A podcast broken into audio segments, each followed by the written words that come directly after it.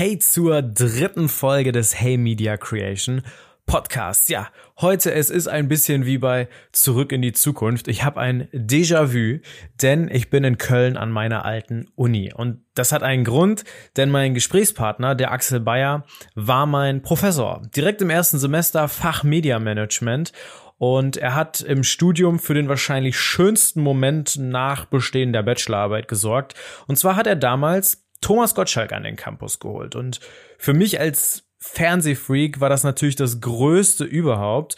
Und mir war damals schon klar, dass wenn er dafür sorgen kann, dass Thomas Gottschalk an unsere Uni kommt, dann wird er wahrscheinlich noch andere tolle Geschichten zu erzählen haben. Denn er war nicht nur vier Jahre Unterhaltungschef beim ZDF, sondern auch noch beim WDR und hat im Jahr 2000 als Produzent dafür gesorgt, dass Big Brother in Deutschland auf die Bildschirme kam. Wir haben aber nicht nur über seinen Werdegang und die goldenen Zeiten des Fernsehens gesprochen, sondern auch über aktuelle Themen und die Zukunft des Fernsehens. Denn Axel Bayer sagt auch, ich glaube fest an die Zukunft des Fernsehens.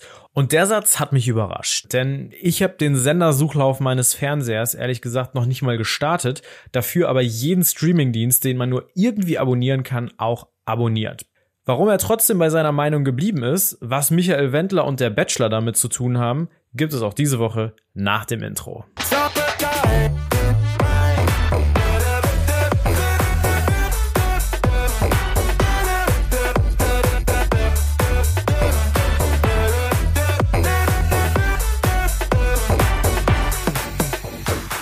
Folge 3 des Hey Media Creation Podcasts.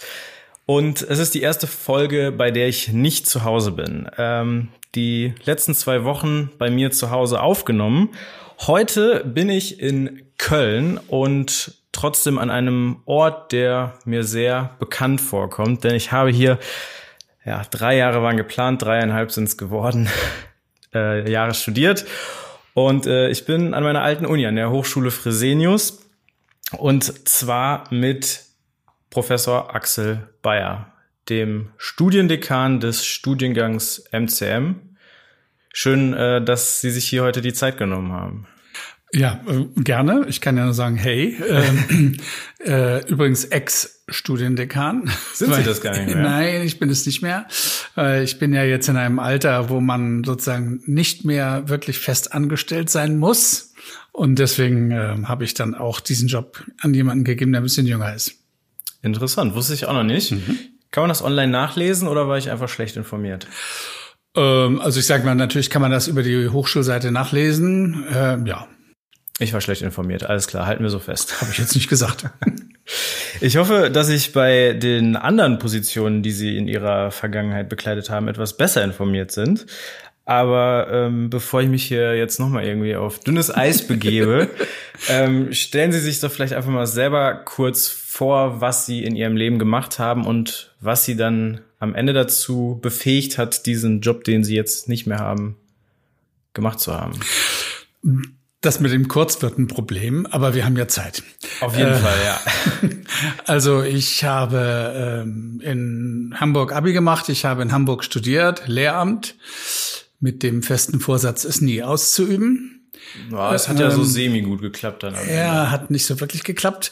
Ähm, ich habe aber schon während der Schulzeit angefangen, Theater zu spielen, habe dann erstmal eine viele Jahre am Theater verbracht, als Schauspieler, als Regisseur und dann mehr oder weniger dann äh, in dem, im Theatermanagement und äh, bin von da aus dann zum Fernsehen gegangen, genauer gesagt zum Westdeutschen Rundfunk, ähm, als äh, Redakteur für Fernsehunterhaltung und wurde dann ähm, Unterhaltungschef beim Sender Freies Berlin, den gibt's nicht mehr, aber damals gab's ihn noch. Ähm, kam dann zurück nach Köln, wurde Unterhaltungschef wieder beim WDR, wurde dann Showchef beim ZDF. Und nachdem ich nun mich dann relativ lange mit den öffentlich-rechtlichen beschäftigt habe, ähm, bin ich dann äh, zu einer privaten Produktionsgesellschaft gegangen, zu Endemol. Habe da sehr viel für RTL und auch für Sat1 gemacht bin dann zu Kirchmedia. Damals gab es Herrn Kirch noch. Äh, der ist dann auch leider da pleite gegangen. Äh, war ich aber nicht schuld. Und ähm, dann bin ich zurückgekommen zum WDR und wurde nochmal wieder Unterhaltungschef, habe das noch, noch mal sechs Jahre gemacht. Und in der Zwischenzeit äh, hat sich dann hier in, in Köln die Hochschule Fresenius gegründet. Und äh, man hat mich gefragt, ob ich da nicht so ein bisschen mal was erzählen möchte. Und irgendwann hat man mir dann ein Angebot gemacht, hier äh, eine Professur zu machen. Und äh, Wahrscheinlich deswegen, weil ich so viele in die Pleite getrieben habe. Und ähm, naja, jedenfalls ähm, bin ich dann 2009 hierher gegangen als Professor, dann später Studiendekan und bin aber jetzt eben, wie gesagt, seit ein paar Jahren zwar hier immer noch Professor, mache auch immer noch Vorlesungen, aber ich habe die Gelegenheit der späten oder frühen, je nachdem, Geburt äh, genutzt, um mich dann sozusagen aus dem festen Anstellungsverhältnis zu verabschieden zugunsten der Bundesanstalt für Rente. Ich weiß gar nicht mehr, ob äh, wir im ersten oder im zweiten Semester direkt. Im ersten. Im ersten direkt, mhm. weil das war ja, glaube das Fach Media Management. Media Management, genau. Genau, und ich glaube, ein Modul sozusagen war beim Herrn Schwaderlapp und eins war, glaube mhm. bei Ihnen. Mhm. Und ich habe sogar noch mal raus, rausgesucht. Ich habe zwei Hausarbeiten geschrieben in Media Management. Die eine war Medienkonvergenz, wie ein TV-Sender im Zeitalter des Internets überleben kann. Und das andere war Pro7 Sat1 Media AG, ein Unternehmen, viele Sichtweisen. Wissen Sie noch, welche bei Ihnen war? Nein. Ich wusste es auch nicht mehr. Es war Pro7 Sat1. Mhm. Aber ähm, die erste ist eigentlich viel interessanter, weil die Folge heute ähm, lauf, läuft ja unter dem Titel Zukunft des Fernsehens. Mhm.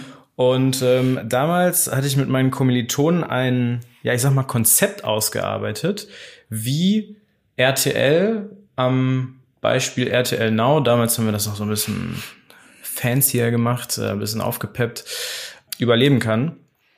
Ähm, das ist ja durchaus was, was für die heutige Zeit interessant ist. Aber dazu kommen wir dann später. Wollte ich gerade sagen, weil TV Now wird sich von ihrer damaligen Arbeit zu heute auch schon extrem verändert haben. Auf jeden Fall, auf jeden Fall, ja. Ähm, Nochmal zu dem, was Sie gerade erzählt haben mit dem Theater. Das ist natürlich, also klar, Theater gibt's heute auch immer noch, aber das ist jetzt ja schon, also Sie waren schon aktiv auf der Bühne damals, oder? Ja, ja. Ich habe angefangen wirklich als Schüler ähm, damals neben der Schule ähm, habe ich im Wesentlichen Weihnachtsmärchen gespielt. Oh ja. ja, es ging ja immer. Tagsüber konnte man dann ja äh, auftreten. Ähm, äh, abends war ja dann immer, durften wir ja noch nicht. Ne? Zu dem Zeitpunkt war ja klar, äh, nach 20 Uhr mhm. keine Chance. Ähm, deswegen musste ich also nachmittags spielen und ähm, habe sehr viele schöne Sachen gespielt. Ich habe zum Beispiel ähm, in dem Märchen Schneekönigin da war ich Nebelgeist, Schneemann, Viertelnussschale und Rentier-Hinterteil. Ich meine, das sind doch anspruchsvolle Rollen. Auf jeden Fall, ja. ja, das war klar. Es waren eben, wie gesagt, natürlich Vorstellungen für Kinder und ähm, wir haben natürlich, das war ja auch in, in Hamburger Kammerspielen, das war schon ein ganz interessantes Theater zu dem Zeitpunkt, aber es war natürlich jetzt erstmal hauptsächlich Spaß. Und dann hat sie ja sozusagen hinter die Kulissen verschlagen. Ja, ich habe, äh, wie gesagt, dann erstmal eine Zeit lang Regie gemacht mhm. und habe dann beim, beim Theater auch, oder? Ja, beim Theater. Und hatte irgendwie das Gefühl, da war ich Mitte 20, ja. Also ich bin irgendwie noch zu jung. Ich kann nicht gestandenen älteren Schauspielern, die das seit 30 Jahren machen, da stehe ich, kleiner Schnösel da und erzähle ihnen, was sie zu tun haben. Das war irgendwie so ein Rollenverständnis, was mir nicht lag. Deswegen habe ich mich dann sozusagen erstmal auf Theatermanagement ähm, kapriziert und habe so ein bisschen das, was man so am Theater macht, Betriebsbüro, Organisation, solche Sachen gemacht. Und mich dann später wieder, als ich dann etwas älter war und gesettelter, dann habe ich auch wieder mit der Regie angefangen. Mhm. Kann man das vergleichen mit heute wollen alle Influencer werden und am Ende klappt's dann nicht ganz und gehen dann irgendwie in die Medienbranche und machen was mit Marketing oder oder oder oder. Naja, also ähm, Influenza war ja damals eine Krankheit, war Grippe einfach. ähm, aber äh, zu dem Zeitpunkt, als ich mir dann die Frage gestellt habe, was will ich eigentlich mal langfristig machen, da war ich 33, war im Schauspiel aus Nürnberg äh, persönlicher Referent des Schauspieldirektors, Chefdisponent. Und der nächste Schritt so in der Karriere wäre Intendant gewesen. Mhm. mit 33 wird man nicht Intendant. Eher nicht. Also hätte ich noch äh, irgendwie so zehn Jahre lang äh, immer noch so als zweiter Mann nebenher laufen müssen. Das war mir zu blöd.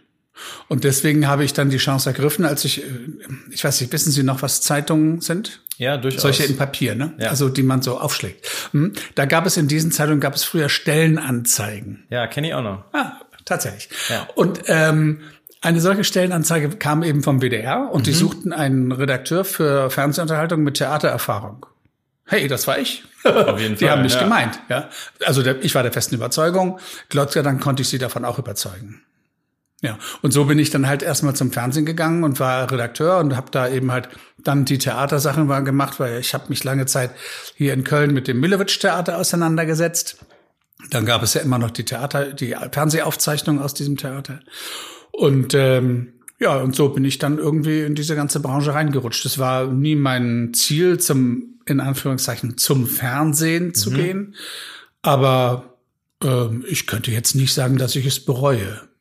Würde ich glaube auch nicht behaupten. Nö, ne? Nee. Nö, oh ja, mache ich dann auch nicht. Fernsehen heute hat ja einen deutlich anderen Stellenwert als damals, würde ich Oh ja. behaupten. Ähm, ich war damals noch nicht auf der Welt, deswegen äh, baue ich da jetzt so ein bisschen auf Sie. Wie, wie darf ich mir das vorstellen, das Fernsehen damals? Also, was für eine Rolle hat es gespielt? Wie wichtig war es? Was für Formate konnte man sehen? Vielleicht auch so ein bisschen im Vergleich zu heute? Naja, also es war natürlich sehr viel wichtiger als heute, weil es im Prinzip das neben dem Radio und den schon erwähnten Zeitungen das einzige frei verfügbare Medium war. Und davon gab es nur drei Kanäle, nämlich das erste, also damals hieß es das erste schon, die dritten und das ZDF. Punkt. Mehr gab es nicht. Es waren nur drei Kanäle, über die man verfügte. Und deswegen hatte das Fernsehen natürlich auch eine viel andere, viel stärkere Durchschlagskraft. Also wenn man eben halt dort erfolgreich im Fernsehen war, dann hatten es wirklich ganz viele Menschen gesehen. Das berühmte Lagerfeuer, um das sich am Samstagabend die Leute versammelte, das war eben wirklich ein solches. Und zu der Zeit waren dann die Leute wie Hans-Joachim Kuhlenkampf, ähm, Joachim Fuchsberger, äh, Rudi Carell. Ja, das waren eigentlich so die großen Namen. Dann Frank Elstner natürlich äh, die großen Namen des deutschen Fernsehens, die am Samstagabend die Show machten und die hatte wirklich jeder gesehen. Man konnte sich am Montag darüber unterhalten, im Job irgendwo, hast du gestern und man hatte. Und Sie haben ja durchaus mit mehreren großen Namen dieser Zeit zusammengearbeitet. Das stimmt. Ähm, eigentlich, wenn ich ehrlich bin, fast mit allen. Also mit Karel habe ich sehr lange gearbeitet, mit Kuhlenkampf nur einmal, das hat auch gereicht. Ähm, mit Fuchsberger habe ich äh, mit äh, Frank Elstner auch und natürlich vor allem später mit Thomas Gottschalk.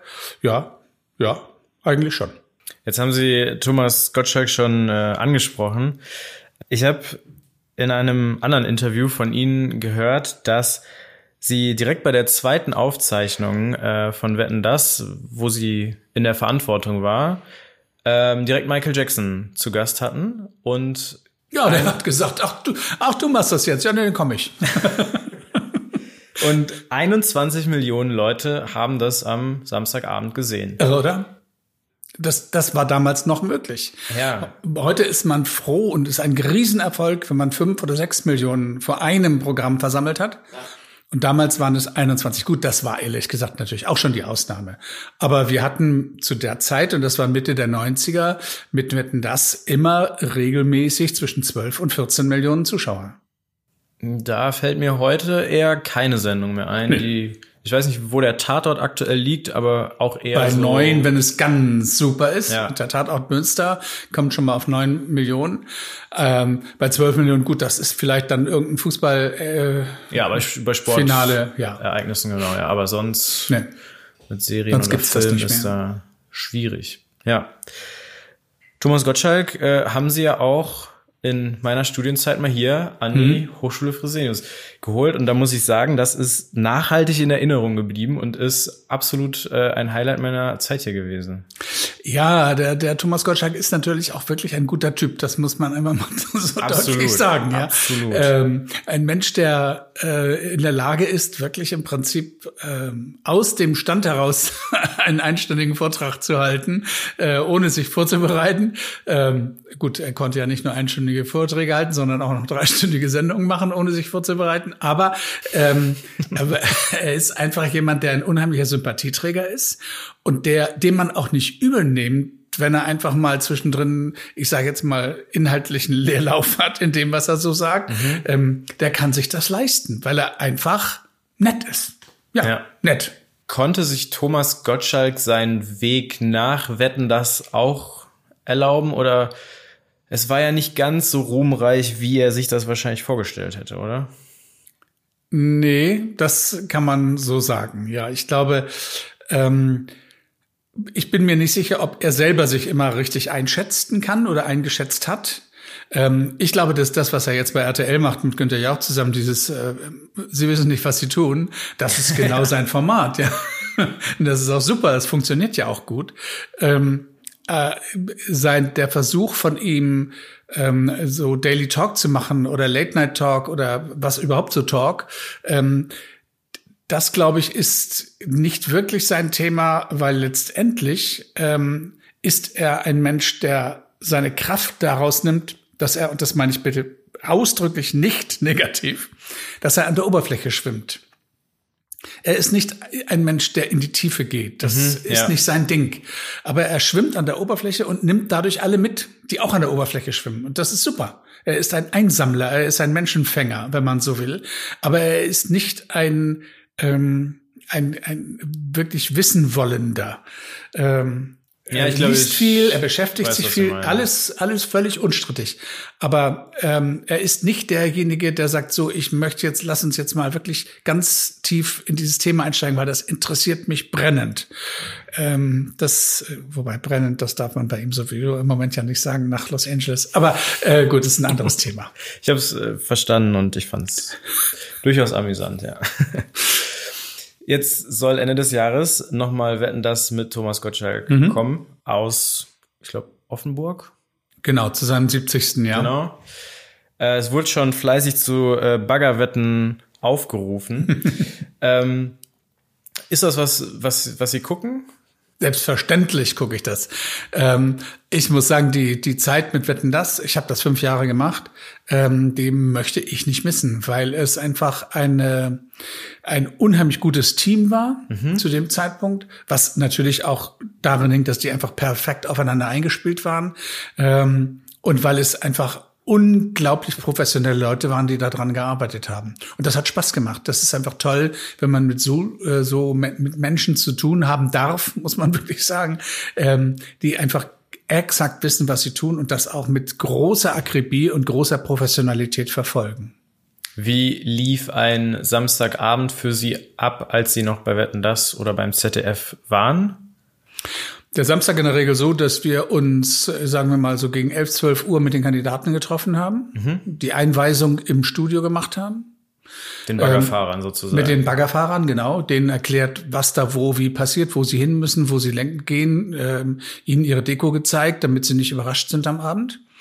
Ähm, danach kam dann meistens irgendwie so gegen Mittag wenn man Glück hatte, die ersten Superstars und wollten auch noch mal kurz probieren. Also eigentlich wollten sie nicht probieren, aber mussten mal kurz probieren. Ähm, und ähm, wurde dann, damals bei Wetten das live gesungen?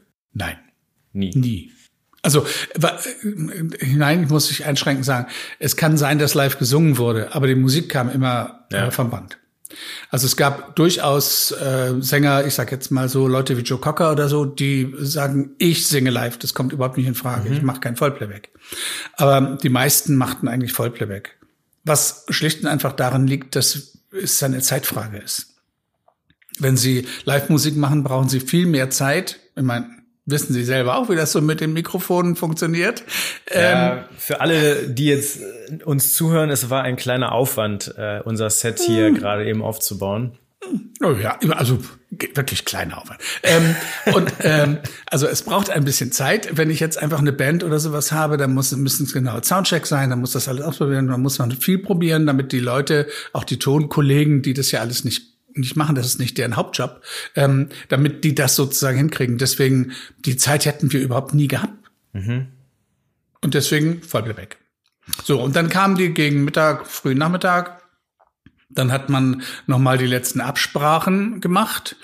Äh, ja, dann ist Thomas in die Maske und dann kam die Live-Sendung. Die Generalprobe war immer schon am Freitagabend.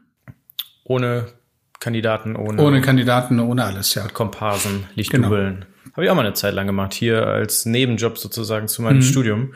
Hier, ich meine, in Köln gibt's ja alles. Da hatte man immer gut zu tun, sagen wir es mal so. Ja, ja, und es macht ja auch Spaß. Absolut. Also ähm, ich war da viel hinter irgendwelchen großen Kulissen, die ich sonst nur aus dem Fernsehen kenne und es hat wirklich Spaß gemacht. Mhm.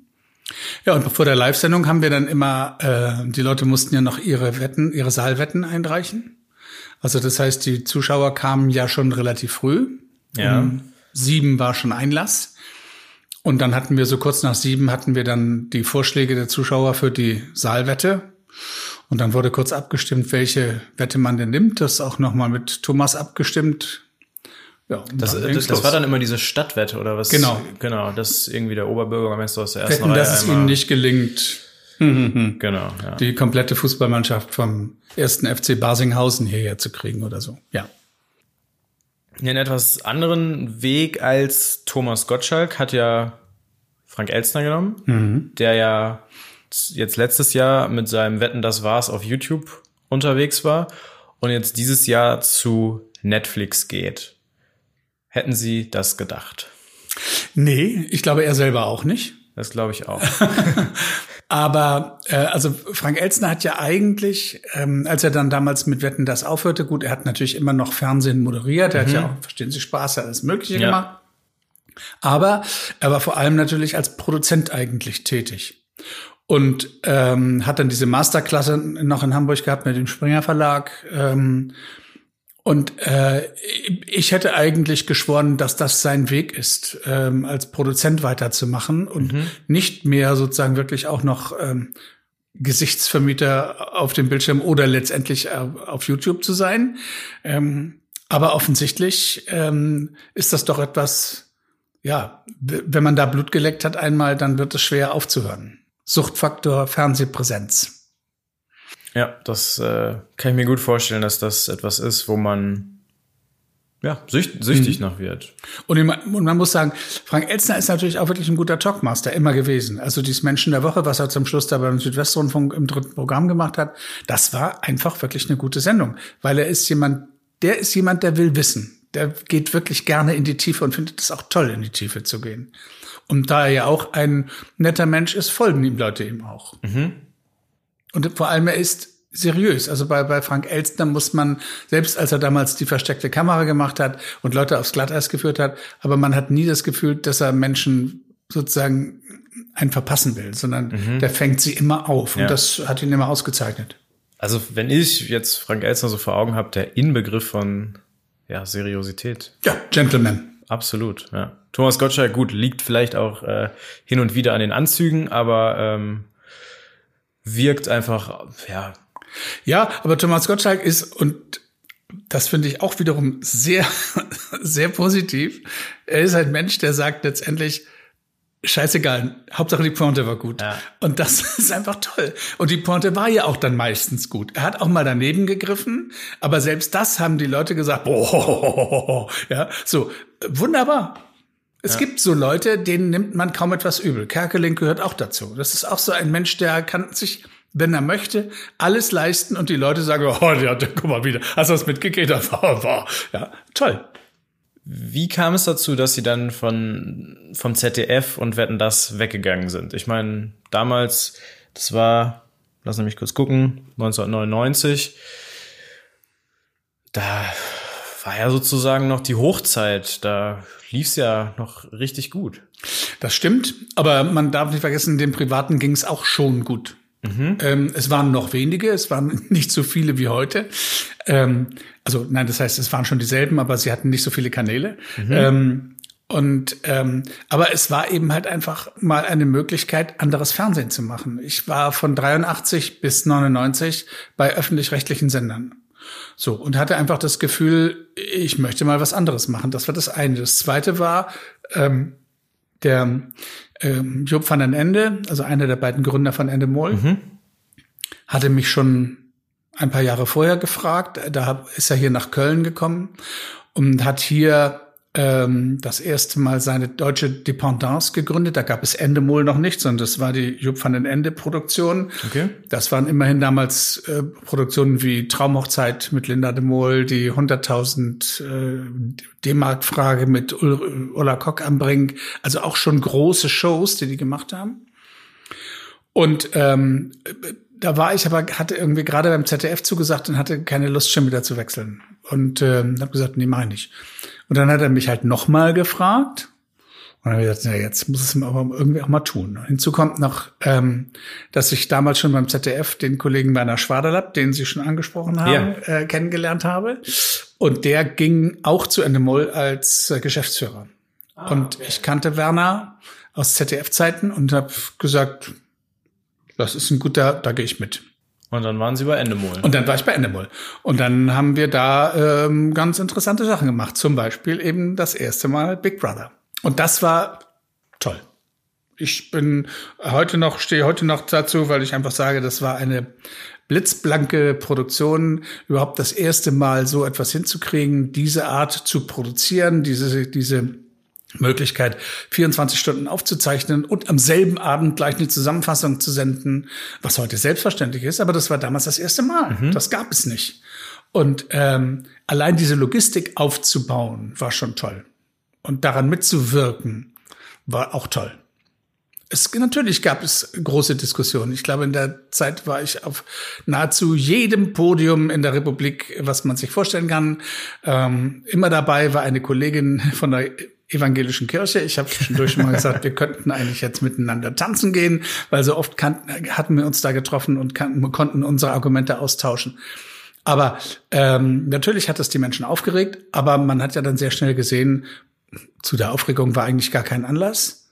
Die Grundidee war sicherlich ein Aufreger, aber das Programm selber war ja ehrlich gesagt vergleichsweise harmlos.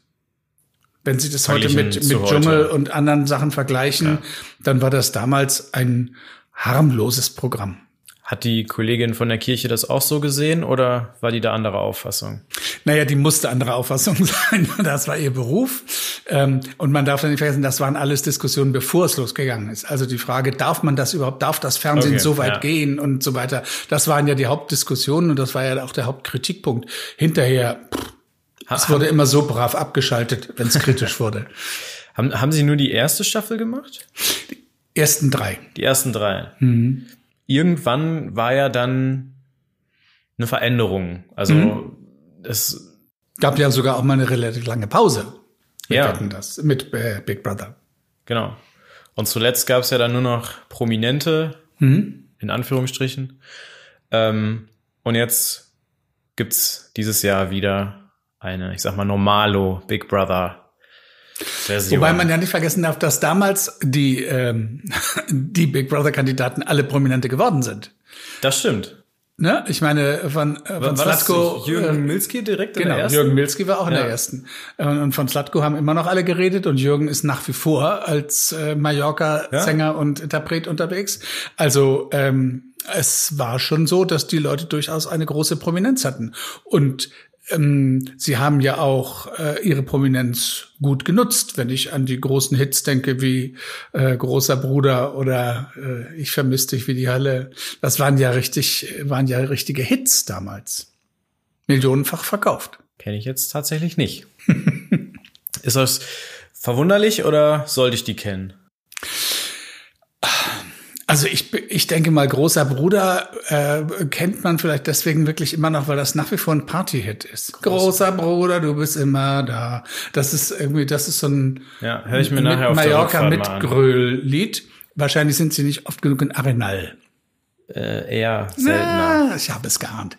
Ähm, so, also dann wüssten sie es nämlich. Ähm, ich vermisse dich wie die Hölle. Ja, das ist Slatko ist ja eher so ein bisschen dann auch wieder untergegangen, aber ähm, Jürgen hat das schon ganz geschickt gemacht. Absolut. Und heute fährt die 18 bis nach Istanbul. So ist es.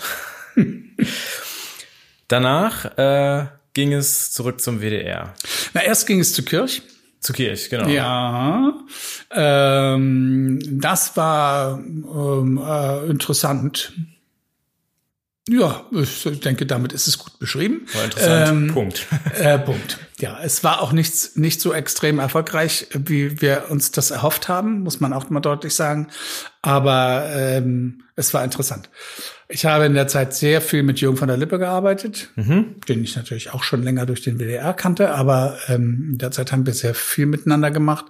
Ähm, auch das war nicht immer alles erfolgreich, aber es war eine gute Zeit, weil es uns ähm, in dem Kampf um Ringen und das beste Produkt eigentlich ziemlich zusammengeschweißt hat und bis heute äh, getan hat und gehalten hat. Das war jetzt schon die WDR-Zeit nach Kirch oder das war die WDR-Zeit vor? Das war die Kirchzeit.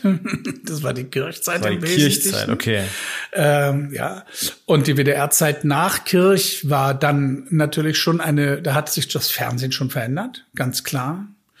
Ähm, da hatte der WDR wahrscheinlich durch die privaten Sender auch schon ein anderes Standing, als das die Jahre davor war, oder? Wenn Sie den WDR damals gefragt hätten, hätte er gesagt, äh, was waren noch mal die Privaten? Ähm. ich, hab, ich, ich hatte so ein schönes Zitat von Ihnen hier. Privatfernsehen ist wie Grippe, das geht vorbei. Genau, das war aber die Haltung, das muss man sagen, in den 90ern. Das war natürlich äh, Anfang der, äh, also als ich dann wieder da war, ab 2003, ähm, da war die, diese Haltung natürlich nicht mehr da. Aber ähm, man leistet sich Ignoranz. Also ich weiß, dass ich äh, mit einem Kollegen des Marketing zu tun hatte, der so eine BDR-Zeitschrift herausgab und der mir ganz stolz erzählte, dass er noch nie in seinem Leben RTL oder Sat1 geguckt hätte. Das fand ich für jemanden, der Marketing für den WDR macht, erstaunlich, eine erstaunliche Haltung. Und ähm, natürlich gab es auch Diskussionen. Also als ich, als mich damals Ulrich Deppendorf, der war der äh, Programmdirektor des WDR, als der mich dann gefragt hatte und, ich, und mich holte, zurückholte sozusagen von Kirch, musste ich mich auch bei dem ähm, Programmausschuss des WDR vorstellen, Ausschuss des Rundfunkrates. Mhm. Und natürlich haben die mich auch gefragt, ob ich denn, also ob jemand, der Big Brother gemacht hat, überhaupt äh, für den WDR arbeiten könnte. Und ähm, da habe ich denen genau dasselbe gesagt, was ich Ihnen jetzt auch gesagt habe. Das war einfach ein gut produziertes Programm. Und warum soll jemand, der sein ganzes Leben versucht hat, gute Programme zu machen, nicht für den WDR arbeiten? Sie das haben ja dann, dann auch beim so. WDR noch gute Programme gemacht. Ja, glücklicherweise. Also da war dann eben halt natürlich aber schon, trotzdem schon eine andere Zeit, weil die, also ich sag jetzt mal, die, die, die großen Samstagabendshows und alles das hat nicht mehr den Stellenwert gehabt. Auch wenn wir natürlich Sachen gemacht haben, wie damals Pisa, den berühmten Ländertest oder dann eben später fragt er mal die Maus mit Jörg Pilawa. Das waren alles natürlich auch große Samstagabendshows, aber der ähm, der Fokus lag eigentlich dann schon damals auf anderen Programmen, so zum Beispiel eben dann auf äh, den Kölner Treff, den wir gemacht haben, oder auf Menschen bei Maischberger, was heute nur noch Maischberger heißt. Ähm, so. Das sind erfolgreiche Programme. Kölner Absolut, Treff ja, ja. Aber es ist, eben, es ist eben ein klassisches öffentlich-rechtliches Programm ähm, im besten Sinne äh, und ähm, das, das ist, hat auch alles sein, noch einen, seinen Wert und seinen Stellenwert. Aber es ist eben halt einfach nicht mehr das Programm, was, äh, was noch in den 90er Jahren sozusagen die großen, die großen Unterhaltungsflaggschiffe waren. Die sind einfach nicht mehr interessant, weil das öffentlich-rechtliche Fernsehen sich zu Recht inzwischen anders definieren muss. Weil es kann gegen die geballte, ich sag jetzt mal, Entertainment-Macht und Entertainment-Kraft der kommerziellen Anstalten, dagegen kannst du nicht anstinken. Geht nicht. Hat der WDR denn Stand 2020 noch seine Berechtigung? Naja, also ich glaube, öffentlich-rechtliches Fernsehen hat seine Berechtigung. Ähm, wenn man sich anguckt, wie es in anderen Ländern läuft, und wir gucken mal über den großen Teich, äh, zu unserem großen Bruder, zu dem anderen großen Bruder. ähm, dann haben wir halt in den USA ja eine Situation, wo es auch ein öffentlich-rechtliches Fernsehen gibt, People Broadcasting Service, PBS, zwei Prozent Marktanteil und 98 Prozent kommerzielles Fernsehen. Das führt natürlich dann auch dazu, dass eben halt einfach Trump Präsident wird. Und ich finde es wichtig und richtig, dass es ein öffentlich-rechtliches Fernsehen gibt, das auch ein paar andere Interessen vertritt, als nur für Mainstream zu sagen. Natürlich muss es auch Mehrheiten verschaffen, klar, sonst äh, würde es seine Leg Legitimation verlieren. Aber die muss es in der Tat nicht mit Shows haben, die kann es auch mit guten Fernsehspielen, die von mir aus auch mit Tatorten kriegen. Ähm, es muss nicht unbedingt eben halt einfach eine Show sein, die im Zweifel äh, die anderen besser können, weil sie gnadenloser sind. Ich muss sagen, also letzt, ist wirklich noch gar nicht lange her. Also letztes Jahr, Mitte letzten Jahres, würde ich sagen, war mein äh, ja das die Meinung, die ich zum Rundfunkbeitrag hatte, noch eine deutlich andere. Äh, ich muss sagen, dass ich inzwischen, dadurch, dass ich sehr viele Dokumentationen von Funk bei YouTube gucke, mhm. die 17,50 Euro oder wie viel es inzwischen sind, immer noch nicht gerne zahle. Aber ich zahle meine 9 Euro bei The Zone, meine 20 Euro bei Sky, meine wie viel Euro bei Amazon. Also da bin ich auf jeden Fall deutlich äh, besser aufgestellt als wahrscheinlich die meisten anderen lieber als diese 17,50 Euro. Ist das was, wo ich Vorreiter bin? Ist das was, wo viele so denken? Ist das ein Trend, der vielleicht in meiner Zielgruppe vorherrscht oder wie sehen Sie das? Also es hat sich ja eine, auch eine Haltung zu dem Internet und damit zu den Medien, die über, die über das Internet verbreitet werden, geändert. Also ich sage jetzt mal noch vor 20 Jahren, 15 Jahren war eben sozusagen die Umsonst-Mentalität sehr viel stärker. Die Einsicht, dass was auch immer Geld kostet, diese Einsicht hat sich ja glücklicherweise durchgesetzt. Insofern verstehe ich, dass sie für The Zone, für Amazon, gegebenenfalls für Netflix und also etwas alles Netflix bezahlen. natürlich, vergessen. Natürlich. Ähm, selbstverständlich. Ähm, die 17 Euro irgendwas sind natürlich viel Geld. Andererseits sind, bekommt man ja auch dafür verdammt viel Zeugs. Äh, von Radio bis zu Fernsehen. Ähm, und man kriegt es eben werbefrei. Und das ist ja auch, äh, wie man weiß, ein Wert, für den viele Leute auch Geld bezahlen. Also ähm, wenn man sich fragt, Spotify mit oder ohne, dann lieber ohne und ein bisschen mehr zahlen. Absolut. Ähm, insofern äh, ist also in der Tat natürlich das alles ein Geld wert. Die Frage, die man sich in der Tat stellen muss, ist, muss es so viel sein? Die würde ich heute auch stellen. Also brauchen wir, wie viel haben wir? Neun dritte Programme? Die alle dasselbe senden übrigens, ja. Oder würde nicht unter Umständen ein Fensterprogramm reichen, also ähnlich wie Radio NRW, ja. ähm, weil alle senden den Tatort, alle senden, äh, äh, wer weiß denn sowas XXL, alle senden dasselbe, nur an unterschiedlichen Tagen. Und da fragt man sich doch, hey, ist es nicht viel günstiger, wir machen ein Programm, das schaltet sich von mir aus mittags, äh, nachmittags und am Vorabend auseinander, da können die dann ja alle ihre Länderprogramme machen, die ja wichtig sind, die die Leute auch haben wollen wie, wie man jedes jeden Tag sehen kann. Denn ich sage mal sowas wie Aktuelle Stunde und die Landesstudios sind in allen Ländern sehr erfolgreich. Super wichtig. So, das können Sie, kann man ja machen. Und da heute ist das alles ja technisch gar kein Problem. Das Radio macht es uns vor. Wenn Sie heute Radio NRW hören, dann denken, denken Sie, Sie hören die ganze Zeit Radio Köln und eigentlich hören Sie nur eine Stunde lang wirklich Programm, was von Radio Köln kommt und 23 Stunden lang hören Sie ein Programm, das kommt aus Oberhausen. So, also das heißt, warum nicht versucht man nicht sozusagen, geht auf die Leute einen Schritt auf die Leute zu und sagt, pass auf, wir verstehen das, wir verstehen Sie, Herr Hiel, dass Sie nicht gern 17,50 Euro zahlen, wir machen Ihnen ein Angebot, Sie zahlen weniger und äh, dafür lieber. so. Okay, ähm, das ist, weiß ich nicht, ob das das beste Angebot ist. Aber Nein, aber, aber Sie verstehen dann, Sie kriegen ARD, ZDF und, und ein drittes Programm ja. und fertig. Das ist doch eigentlich so. Und das meine ich, das gilt für den, für den Hörfunk genauso. Ich meine, alle, äh, alle Landesrundfunkanstalten haben bis zu fünf Hörfunkprogramme. Was ein Unsinn. Und heute ist die, diese Tatsache, dass Radio Ländersache ist, wie wir wissen, nicht mehr wirklich das, worum es geht. Also ich meine, niemand hat ernsthaft gesagt, nee, also Deutschlandfunk, das kommt überhaupt nicht in Frage. Ein übernationales Programm, pfui, bah, geht gegen Föderalismus. Quatsch. Alles machbar, alles ganz leicht. Wir hören, hören den WDR überall in der Republik. Sie können in München, in Berlin, können, können Sie den WDR hören. Also warum denn nicht dann dasselbe letztendlich auch? Ja. Also ich glaube, dass man diesen 17,50 Euro nicht bräuchte.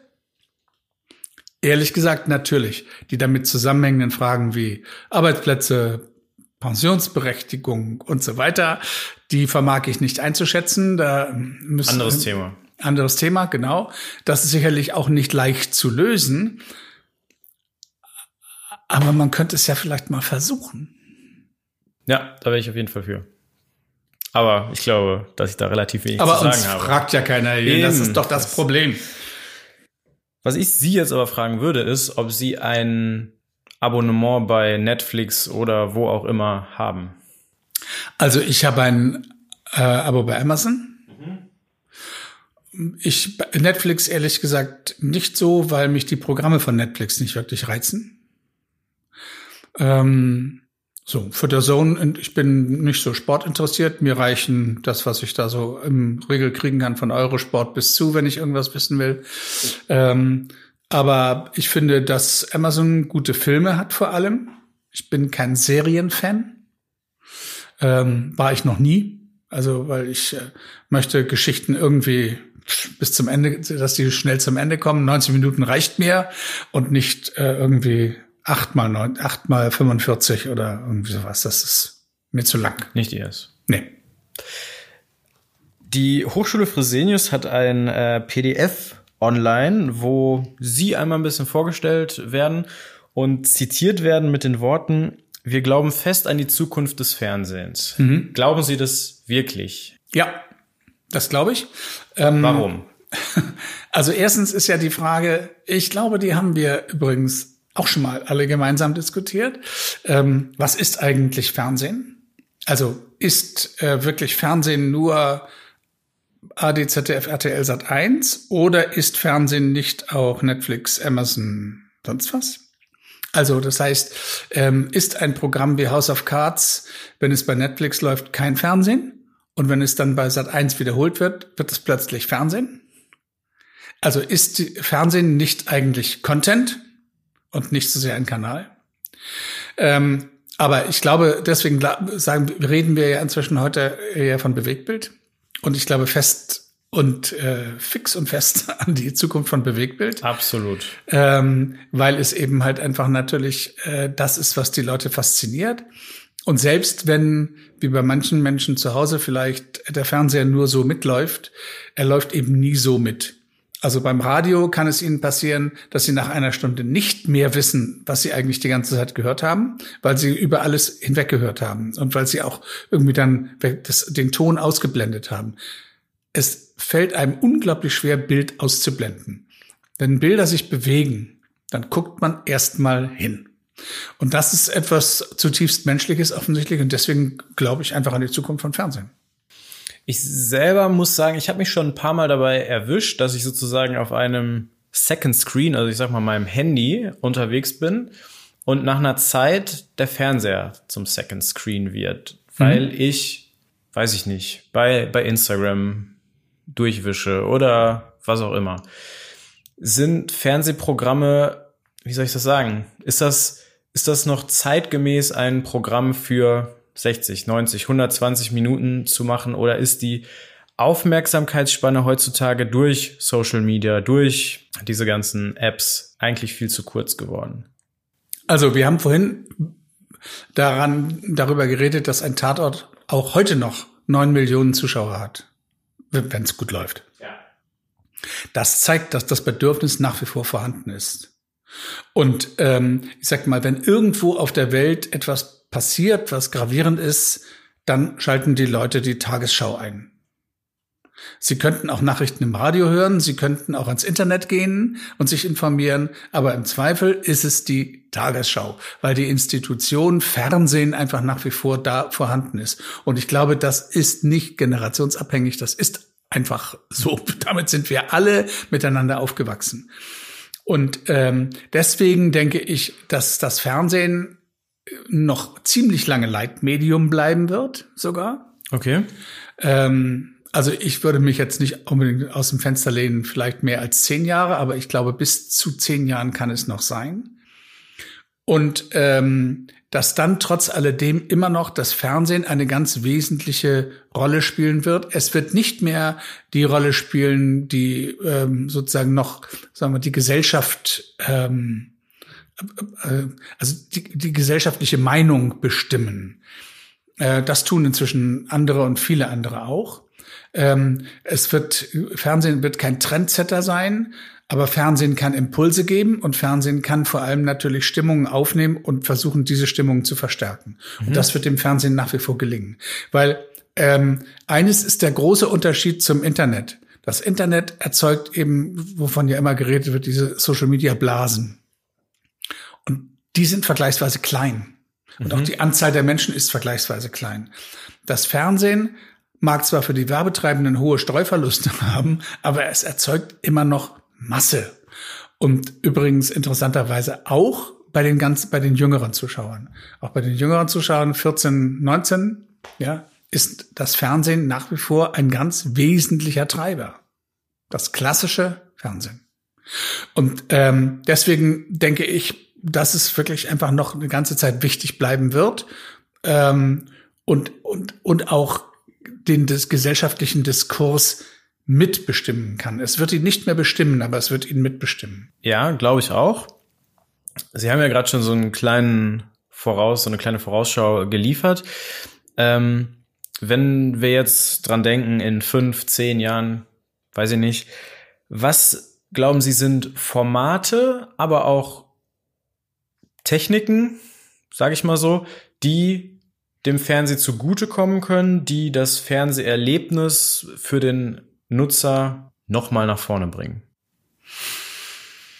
Hm. Also ich glaube, dass ähm, alle Versuche mit VR und AR ähm, eher schwierig sind und auch nicht den großen Hype auslösen werden, der ihnen mal zugedacht wurde. Also sich mit irgendwelchen Brillen dahin zu setzen oder Fernsehen nur noch über den Rechner zu gucken und eine Maus irgendwo drauf zu klicken und zu sagen, oh super, die Hose, die will ich jetzt ein sofort bestellen. Ich glaube, das ist alles sind Randerscheinungen. In der Tat wird sich Fernsehen, wird Fernsehen einfach das Schicksal wahrscheinlich von Radio und von Musik haben. Es wird überall verfügbar sein und damit an Wert verlieren. Ja. Ähm, so, aber es wird einfach ähm, vielleicht sogar auch dahingehend, dass die Mehrzahl der Programme so sind, wie Sie es vorhin beschrieben haben. Alle kürzer, alle schneller, alles immer schriller, bunter, noch mehr Boulevard, noch mehr Wendler. Ja, also oh so, ja, da freue ich ja, mich. Da freue ich mich auch schon drauf. Ähm, also das heißt, in, dass es in diese Richtung geht. Damit wird es natürlich aber auch beliebiger. Es wird daneben aber glücklicherweise immer auch noch die anderen Programme geben, weil nur die halten das Fern dem Fernsehen, halten das Fernsehen sozusagen wach.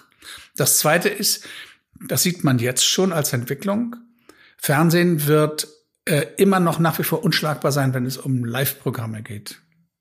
Wenn es darum Sport geht. auf jeden Fall. Bei auch mehr, auch sonst.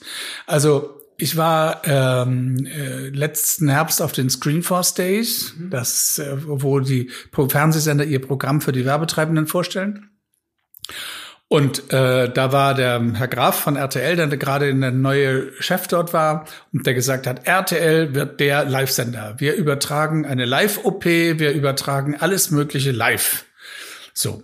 Ähm, und äh, damit hat er recht, weil letztendlich, also ich weiß nicht, ob man eine Live-OP wirklich zwingend verfolgen muss, aber ähm, äh, die Tatsache, dass eben halt einfach dieses Gefühl, das, was ich da jetzt sehe, passiert in dem Moment und wenn ich es nicht, nicht sehe, dann verpasse ich etwas, dass genau das das ist, was das Fernsehen aus, auszeichnen kann.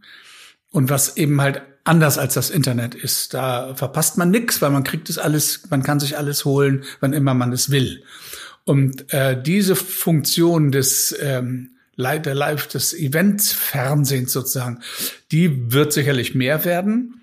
Da ist die Frage, ob alles Events sind, was das Fernsehen dazu erklärt, aber es wird trotzdem natürlich wirklich Events geben. Wahrscheinlich auch wird die Hochzeit von Michael Wendler mit seiner Laura live übertragen. Hoffentlich nicht. Ähm, Schatzi. bei, bei Sportereignissen bin ich da absolut bei Ihnen. Ich tue mich gerade ein bisschen schwer, das für andere Programme zu unterschreiben. Also früher hat man mit Sicherheit am Montag im Büro drüber geredet, was Thomas Gottschalk am Samstagabend gemacht hat. Heute würde ich sagen, gut, jetzt im Januar mit dem Dschungel ist das mit Sicherheit nochmal so gewesen. Vielleicht auch noch mit Germany's Next Topmodel jetzt. Aber sonst tue ich mich da ehrlich gesagt schwer, das Supertalent, äh, DSDS, alles im Wesentlichen kommt, wird live passieren. Und wenn Sie sich überlegen, dass selbst, ich sag jetzt mal, ähm, Ihr Lieblingsprogramm der Bachelor wahrscheinlich sich komplett verändern wird, wenn es wirklich live ist richtig live. Das heißt, wenn das nicht vorproduziert ist, wenn nicht die größten peinlichen Ausrutscher rausgeschnitten werden, sondern wenn das alles live über den Sender geht. Und damit entsteht eine, eine, eine andere Kraft des Fernsehens. Wir haben uns ähm, angewöhnt, sozusagen das Fernsehen so klinisch wie möglich zu machen, ähm, wirklich alle Fehler rauszuschmeißen, immer noch mal hier ein bisschen nachbessern, da ein bisschen die Farbe reinholen und so. Ähm, so. Und das hat aber das Fernsehen auch steril gemacht. Mhm. Und ich glaube, wenn Fernsehen sozusagen seine Kraft wieder aus dem Ereignis holt, äh, dann hat es auch eine Chance. Ist das vielleicht auch einer der Vorteile, die YouTuber haben, dass die mit ihren Formaten einfach zack Handy raus und ich meine, die Markteintrittsbarrieren für junge Leute, die irgendwie Videos oder was auch immer hochladen wollen, sind ja quasi gleich null. Mhm. Nochmal, der einzige Unterschied ist nur, ich habe zwar, ich kann zwar mit meinem iPhone sozusagen den Moment einfangen, aber dieser Moment steht dann auch noch zwei Wochen im Netz. Und beim Fernsehen ist es eben, du guckst es jetzt oder nie. Das ist eine andere suggestive Kraft. Ich muss dabei sein. Wenn ich das wissen will, muss ich jetzt gucken. Ein Fußballspiel können Sie auch nicht nochmal sehen. Vorbei. Ende. Ja. Für, wie gesagt, fürs, fürs Fußballspiel bin ich da absolut bei Ihnen. Also wenn äh, Bayern äh, gegen Dortmund spielt, dann will ich das live sehen und nicht am Montag eine Wiederholung von 90 Minuten. Mhm. Das, Aber wenn am Montag zu Ihnen jemand sagt, hast du das gestern gesehen bei dem Bachelor, wie diese Frau sich da daneben benommen hat, und Sie sagen, nee, habe ich nicht, dann können Sie heute sagen, na, ich gehe mal eben in die Mediathek und gucke mir das an. Wenn Sie das aber nicht können, weil das Live ist live und Punkt, dann werden sie vielleicht sagen, oh, da muss ich aber nächsten Sonntag mal reingucken. Aber glauben Sie, dass die TV-Sender auf diese Live-Exklusivität pochen werden? Dass die nicht danach in die Mediathek gelangen? Es wird beides geben. Und ich glaube, dass, äh, äh dass sie klug beraten sind, wenn sie bestimmte Programme auch wirklich live exklusiv anbieten werden. Weil das ist das Einzige, was sie wirklich von diesem anderen Kanal dem Internet unterscheidet, dass sie eben wirklich live und exklusiv sein können. Das Internet kann das gar nicht. Oder gut, äh, ich bei kann YouTube streamen. kann ich live ja, ich kann gehen, live bei klar. Instagram kann ich live gehen, also eigentlich kann jeder live gehen heutzutage. Ja, aber, aber dieses Tatsache, dass es dann hinterher verschwunden ist, das ist eben halt einfach etwas anderes. Ja, absolut. Ich habe äh, die Tage habe ich was gehört, dass Netflix in Zukunft, oder ich glaube, sie tun es sogar schon, in China eine Serie produziert in Vertikalformat und einer Länge von vier bis fünf Minuten. Mhm. Ist das was, wo man die Generation Z, ich glaube, da sind wir gerade angelangt, ähm, mit kriegt? Oder ist das einfach nur ein Versuch, mal zu gucken, was kann man machen, was sind Möglichkeiten für die Zukunft? Gut, also das Vertikalformat ist sicherlich ein, ein Format der Zukunft fürs Handy. Gar keine Frage, weil immer nur dieses Handy drehen und so weiter. Das, wir das sind nervt. einfach daran gewöhnt, dass es äh, so in, in, der Hand liegt.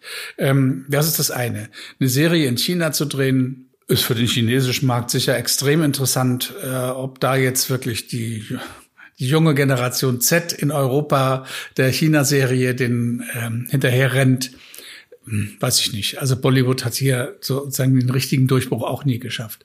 Aber ähm, grundsätzlich ist natürlich sind diese Kurzserien, das ist ja nichts Neues, die hat es ja schon gegeben. Selbst die Telekom hat ja schon so eine Serie gemacht von, ich glaube, maximal acht Minuten pro Folge von der Geschichte eines Mannes, der da irgendwie zehn Tage im Krankenhaus lag und jeder Tag wurde sozusagen quasi eine weitere Folge.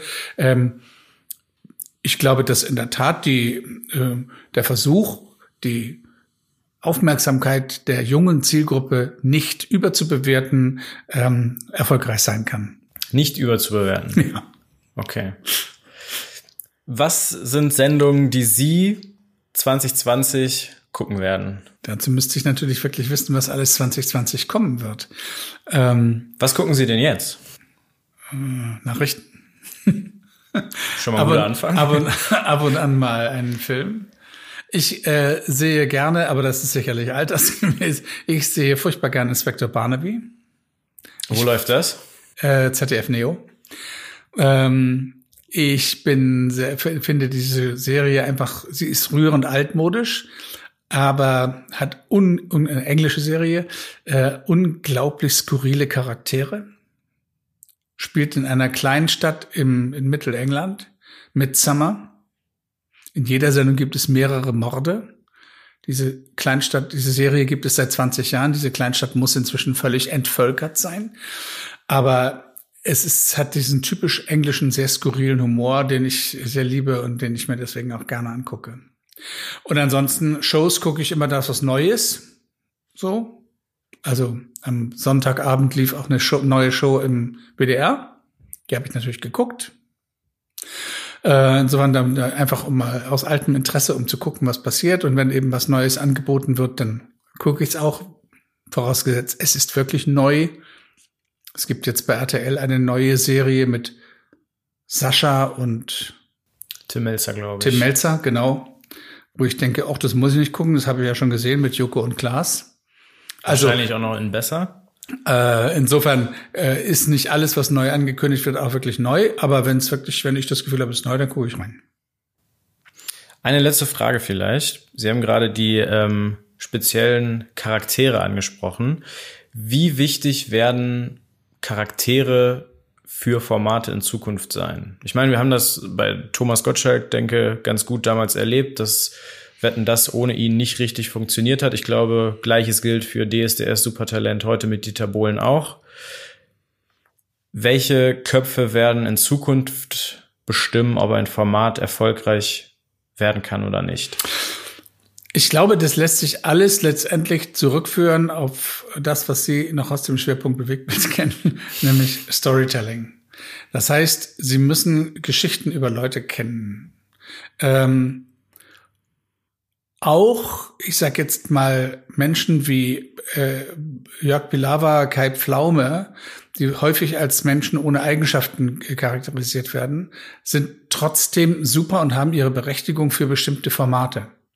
Nämlich zum Beispiel eben für diese Quizformate. Ähm, weil dort letztendlich geht es nicht darum, dass ein Entertainer im Zentrum steht, sondern da geht es darum, dass ein Format im Zentrum steht und ich Menschen habe, die das wunderbar bedienen können. Mhm. Ähm, Wetten, das ist eben ein Format, in dem Zentrum musste ein, zwingend ein Entertainer stehen. Deswegen musste dummerweise auch der Nachfolger von Thomas Gottschalk scheitern, weil er keiner ist. Der ist vielleicht ein guter Talker, aber er ist kein Entertainer. Absolut. So. Dadurch, dass aber eigentlich ähm, im Moment diese Formate gar nicht gefragt sind, die genau diese Figuren ins Zentrum stellen, wird es sie auch erstmal nicht geben. Und irgendwann wird es wieder einen geben oder eine, wo man sagt, warum haben, warum gibt's das eigentlich nicht mehr? Wann das sein wird, kann ich nicht sagen.